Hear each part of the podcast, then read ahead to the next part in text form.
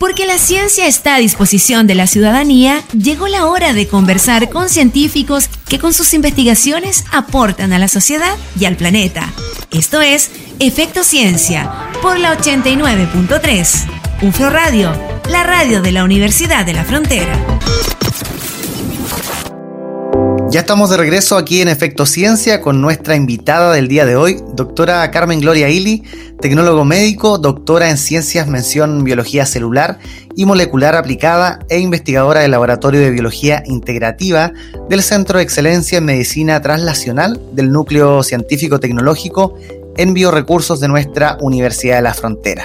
Carmen, bienvenida y muchas gracias por estar con nosotros hoy en Efecto Ciencia. Muchas gracias Joaquín por invitarme a, este programa. No, gracias a ti por tener este espacio para poder conversar con nosotros y la comunidad de temas tan importantes que vamos a conversar a continuación. Ustedes desde el Laboratorio de Biología Integrativa de nuestra Universidad de la Frontera realizan diversas investigaciones súper importantes para la medicina. Y una de ellas es el diagnóstico y seguimiento de pacientes con cáncer, como lo son los marcadores tumorales. Para introducirnos a ello, Carmen Gloria, cuéntanos qué son los marcadores tumorales. Bueno, Joaquín, em, primero, antes de hablar de los marcadores tumorales propiamente tal, em, decir unas pocas palabras con respecto al cáncer. Eh, todo el mundo conoce la enfermedad del cáncer, todos han tenido un familiar que, ha fallecido o que ha tenido esta enfermedad. Y em, el cáncer es un, descontrol en el crecimiento de ciertas células, ¿ya? de algún órgano eh, en particular, y esto se debe al efecto de distintos em, agentes carcinogénicos, como pueden ser el humo del tabaco, em, virus, la exposición a algunos químicos o la contaminación. Y eso promueve que las células se puedan desarrollar. También hay cánceres que son obviamente hereditarios y por lo tanto eh, se conoce o se puede conocer si la familia tiene este tipo de enfermedad. Si es que hay antecedentes familiares. Claro, claro.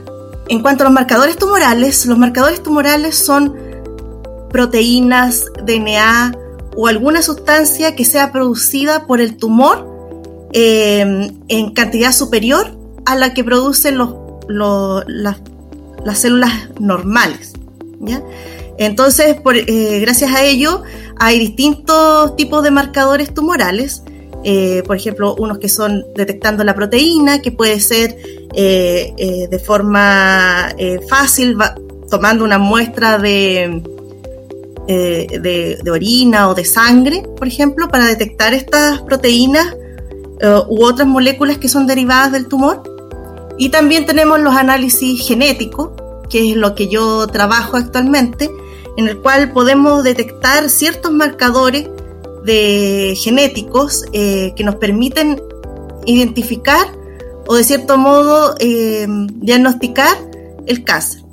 Y estos marcadores no solamente nos sirven para diagnosticar el cáncer, sino que también eh, sirven para, para el seguimiento del paciente, el pronóstico y también para el tratamiento, para evaluar si, la persona eh, al ser tratada eh, pudo disminuir el tamaño de su tumor y si tiene una recaída. Esto es muy importante para poder no solo diagnosticar, sino que también, como tú dices, pronosticar y buscar una forma más adecuada quizás de tratar el cáncer y evitar un desenlace obviamente negativo. El cáncer es la segunda causa de muerte en nuestro país. ¿Cómo ustedes realizan las investigaciones de los marcadores tumorales en el laboratorio Carmen Gloria? Bueno, nosotros siempre nos hemos enfocado como laboratorio en buscar eh, formas de detectar de forma temprana los cánceres y eh, esto lo hacemos mediante investigaciones, la cual le pedimos a algún paciente que nos pueda eh,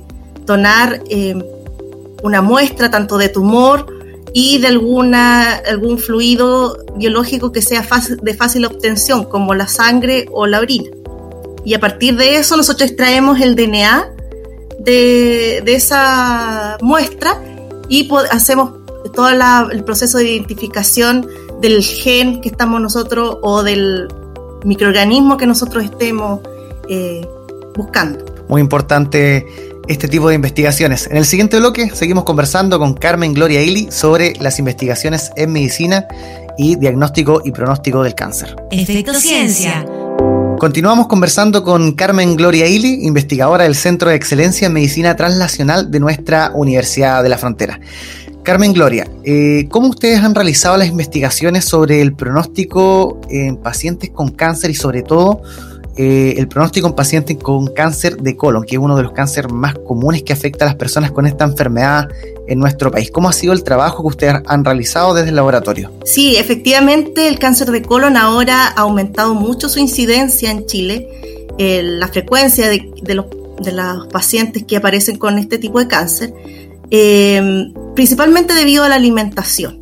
Ya hemos cambiado bastante nuestros hábitos alimenticios, eh, sobre todo por el, por el estrés, no ir a comer a la casa, lo que lleva a que las personas coman eh, comida, digamos, procesada o comida chatarra, lo cual influye mucho en la aparición de tumores en el colon. ¿ya? Eh, debido a esto, a la alta incidencia que estamos teniendo actualmente de cáncer de colon, nosotros hemos eh, estado investigando sobre este cáncer y una de las investigaciones en las cuales yo em, fui directora eh, es em, marcadores de pronóstico de cáncer de colon. ¿Qué significa esto? Identificar de forma temprana a aquellos pacientes que, a los cuales se les diagnostica cáncer, si es que ellos van a desarrollar o no Em, una metástasis. Y esto se hace eh, extrayendo el DNA de los, de los cánceres de colon y identificando esa molécula o ese eh, fragmento del, DNA, el cual sufre una modificación que se llama metilación, que es producida principalmente por el medio ambiente. ¿ya? Em, esto eh, nos ha llevado a identificar varios genes que están metilados eh, entre los cuales se destaca uno que mm, lo encontramos bastante, eh, bastante diferencias cuando comparamos los tumores, eh, los tumores primarios versus las metástasis en linfonodos. En esta investigación nosotros reclutamos pacientes del hospital de, de Temuco, el hospital regional, y pudimos analizar todo el genoma, o sea, completamente todo el DNA de, estas personas para identificar ciertos patrones de esta metilación. De ahí descubrimos estos genes que pueden ser identificados y que nos van a ayudar eh, a un posible pronóstico temprano del cáncer. Carmen Gloria, tú decías un pronóstico temprano del cáncer, en este caso el cáncer de colon, eh, por ejemplo, para avisorar si se puede eh, producir o puede avanzar una metástasis. O sea, estas investigaciones son fundamentales y muy importante en personas que están con una etapa inicial de cáncer eh, de detección temprana. O sea, estas investigaciones sirven para salvar vidas. Sí, así es. Em, hay, eh, bueno, es muy importante la investigación, incluso si es persona a persona. De hecho, como tú mencionaste al principio, em, yo pertenezco al Centro de Excelencia en Medicina Translacional. ¿Qué significa eso? Que nosotros podemos llegar desde eh, el laboratorio a las personas y eso es lo que nosotros queremos, porque la mayoría de la investigación se hace en países eh, bien desarrollados, ¿ya? Pero nosotros tenemos otras características eh, genéticas diferentes a las de esos países y por lo tanto nosotros tenemos que buscar nuestros propios eh, marcadores, porque somos diferentes al, al resto del mundo, obviamente. Claro, muy importante verlos desde ese punto de vista y también muy importante que nuestra universidad se realice en este tipo de investigaciones. Eh, para pronosticar y tratar algunos tipos de cáncer, como estábamos conversando recién, el cáncer de colon. De colon, perdón. En breve continuamos conversando aquí en Efecto Ciencia. Efecto Ciencia. Seguimos conversando con Carmen Gloria Ili sobre las investigaciones en medicina y específicamente en el pronóstico de algunos tipos de cáncer, como el cáncer de colon, el que hablábamos recientemente. Otra investigación importante sobre la detección de la infección por virus del papiloma humano y el pronóstico que puede conducir al cáncer cérvico uterino. ¿Cómo ustedes realizan este, estas investigaciones que, que son muy importantes para pronosticar estos cánceres también que son muy presentes en, nuestra población. Existen programas desde ciertos años de vacunación a los niños hoy en día de la infección del virus del papiloma humano, pero hay un segmento grande de la población que no estuvo inmunizada frente a estos virus. ¿Cómo es el trabajo que ustedes realizan? Sí, bueno, nosotros de hecho cuando empezó la vacunación, iba a empezar la vacunación acá en Chile, nosotros fuimos parte de, del estudio que se hizo para determinar cuál era la frecuencia del virus papiloma humano. ¿ya? Eh, ahí cabe destacar que la identificación o la detección de este microorganismo es fundamental para ver el tratamiento de la paciente con este tipo de cáncer. Por ejemplo, puede ser que una, cuando las mujeres eh, tenemos que ir a hacernos el, test de Papá Nicolau, esa misma muestra es la que se utiliza para poder identificar virus papiloma humano. Y es lo que dice la guía clínica del Ministerio de Salud, que eh, eh, todas las mujeres que se realicen un test de Papa Nicolau debieran hacerse también la identificación del virus papiloma humano. ¿ya? Esto es sumamente importante porque hay ciertos genotipos o variantes, si queremos decirlo, del de, eh, virus papiloma humano que tienen más probabilidades de desarrollar cáncer que otros. Entonces, con respecto a eso, también nosotros participamos en el primer estudio para identificar acá en Chile cuáles eran las, eh, las variantes o los genotipos de este virus más frecuentes en nuestro país. Y ahí determinamos de que eh, si bien teníamos la misma frecuencia del genotipo 16 y 18, em, también había frecuencia de otros, de otros genotipos de virus papiloma humano que en el mundo tenían distintas eh, eh, frecuencias a la nuestra, ¿ya? Entonces nosotros teníamos, por ejemplo, alta frecuencia de HPV 45, HPV 52, y esto lo evaluamos tanto en mujeres sin lesiones del cuello uterino, o sea, que tenían su PAP normal, mujeres que tenían las lesiones preneoplásicas, que es el precáncer, y mujeres que tenían cáncer cervicuterino. Y con respecto a eso... Y mujeres, por ejemplo... Sí. Disculpa, que, que, no, que no hayan tenido lesiones ¿también eh, tener riesgo de cáncer? Sí. Eh, se estima que aproximadamente un 1% de las mujeres que están infectadas con virus papiloma humano pueden desarrollar cáncer. Y eh, por eso es tan importante detectar este virus, porque por ejemplo, una mujer se va a hacer un PAP normal, le, parece todo bien, ¿ya? Y si se hace el test del papiloma humano y le sale positivo, su seguimiento es diferente, aunque tenga em, el, cuello uterino normal, eh, tiene que hacer ese seguimiento todos los años. Pero si la mujer eh, tiene normal el Papa Nicolau y después se le no se le detecta el virus papiloma humano, o sea que está negativa, em, eh, ella tiene que volver a hacerse un PAP a los 5 años. Entonces es una gran, de mucha importancia la detección de este virus porque em, fija tanto el tratamiento como el seguimiento de estas pacientes. Si la paciente tiene una lesión preneoplásica, el ginecólogo va a extraer esta lesión y eh, va a evaluarla, etc. Eh, y ahí se va a hacer un seguimiento después de la paciente. Pero si no tiene virus papiloma humano, puede regresar a los 5 años y estar tranquila al menos 5 años. Claro. ¿Y ustedes cómo realizan desde el laboratorio, desde la universidad, este tipo de investigaciones en contacto con los pacientes? Eh, ¿Tienen convenios de colaboración con el hospital? Eh, ¿Cómo acceden ustedes a ellos? Sí, bueno, nosotros esta investigación sobre virus papiloma humano eh, tomamos muestras en el hospital regional y también tomamos muestras en el consultorio Miraflores. ¿Ya? Porque en el, en el hospital regional solamente llegan las pacientes que tienen lesiones, o sea, que se le encuentra alguna, algo anormal en el cuello del útero, y mientras en el consultorio Miraflores mayoritariamente son de control. Entonces ahí eh, pudimos reclutar a los pacientes o las personas que iban eh, solamente a hacerse chequeo y que tenían el PAP normal. Y esto lo hicimos, claro, en colaboración con las matronas del hospital regional y las matronas del em, consultorio Miraflores. Y también en base a eso nosotros desarrollamos un kit de detección de virus papiloma humano eh, con los genotipos que son más frecuentes en Chile.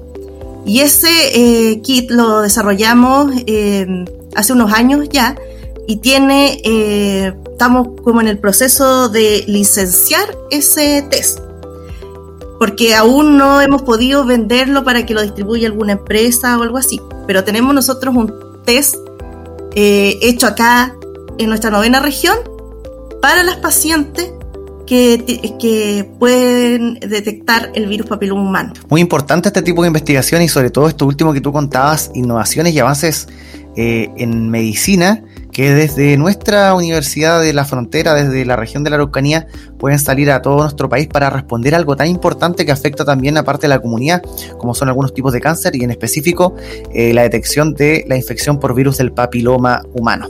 Estamos conversando con Carmen Gloria Ili, tecnóloga médica, doctora en ciencias, mención biología celular y molecular aplicada e investigadora del Centro de Excelencia en Medicina Translacional de nuestra Universidad de la Frontera. Continuamos conversando en el próximo bloque acá en Efecto Ciencia. Efecto Ciencia. Seguimos conversando acá en Efecto Ciencia por UFRO Radio sobre las importantes investigaciones en medicina, detección y pronóstico de algunos tipos de cáncer, como el cáncer de colon y el cáncer cérvico uterino. Carmen Gloria, dentro de las investigaciones que ustedes realizan también está la detección de otros microorganismos que pueden producir cáncer. ¿Qué tipos de microorganismos producen cáncer, por ejemplo? Bueno, puede ser principalmente bacterias y también virus. Dentro de las bacterias, por ejemplo, está muy conocida también por la población, probablemente lo hayan escuchado, que es el Helicobacter pylori, que es el agente causal de las úlceras gástricas, ¿cierto? De la gastritis y esa bacteria puede ser identificada cuando las personas se hacen una endoscopía, por ejemplo, que también nosotros hemos trabajado al respecto en nuestro laboratorio. También existe un virus que es bastante interesante, que es el virus de Amsterdam. ¿ya? Eh, ese virus produce en las personas mononucleosis, que es como un tipo de, gripe, eh, pero también eh, cuando nosotros nos infectamos por este virus, eh, nos queda el virus en nuestras, células sanguíneas, ya en nuestros linfocitos. Y eso puede producir varios tipos de cáncer, entre ellos también el cáncer gástrico. Eh, también eh, otros tipos de cáncer a la sangre, el linfoma, y también otras enfermedades asociadas a este virus. Pero para nosotros es bastante importante porque a diferencia de otros países, este virus se encuentra con eh, mayor frecuencia que lo que se encuentra en otros países. Entonces, por ejemplo, en Estados Unidos aproximadamente es como de un 8% eh, la probabilidad de encontrar dentro de los cánceres gástricos, de encontrar presente este virus. Pero acá nosotros en la, en la región, con los casos que nosotros pudimos identificar este virus, tenemos aproximadamente como un 20% de los cánceres gástricos tienen presente este virus, tienen la infección por este virus. Entonces nosotros lo que hemos hecho, bueno, primero es determinar la frecuencia de este virus en cáncer gástrico y también estamos haciendo análisis, así igual como hay para el coronavirus, un análisis eh, filogenético que es para determinar de dónde viene este, este virus Einstein si viene de, África, que es la fuente original, u otra, o de Brasil o de Argentina, por ejemplo, para identificar cómo llegó esta variante que es, al parecer, es más carcinogénica que en otros países. Es muy curioso, ¿hay algún indicio de por qué en nuestro país, por ejemplo, puede ser mayor el porcentaje de indicio de este virus que provoca el cáncer a diferencia de otros países? ¿Hay alguna relación, por ejemplo, clima, eh, ubicación geográfica? Porque es llamativo que, por ejemplo, en nuestro país sea un porcentaje cerca del 20% y en Norteamérica sea 8%, menos de la mitad. Sí, bueno, efectivamente los virus, como ya hemos aprendido bastante, eh, me alegro mucho que la población también esté bastante informada sobre el coronavirus. Es la misma lógica que aplica para todos los virus. Y en este caso, el virus que nosotros, al parecer, según lo que hemos podido identificar acá, es que este, el virus que nosotros tenemos, al menos en la novena región, eh, proviene de la fuente original que fue en África. Y ese como todos los virus, cuando primero pasan desde un animal, porque probablemente este virus vino de algún mono, probablemente un gorila, un chimpancé, y que, se, que pasó en algún momento al hombre. Eh, entonces nosotros, eh, por lo que hemos analizado,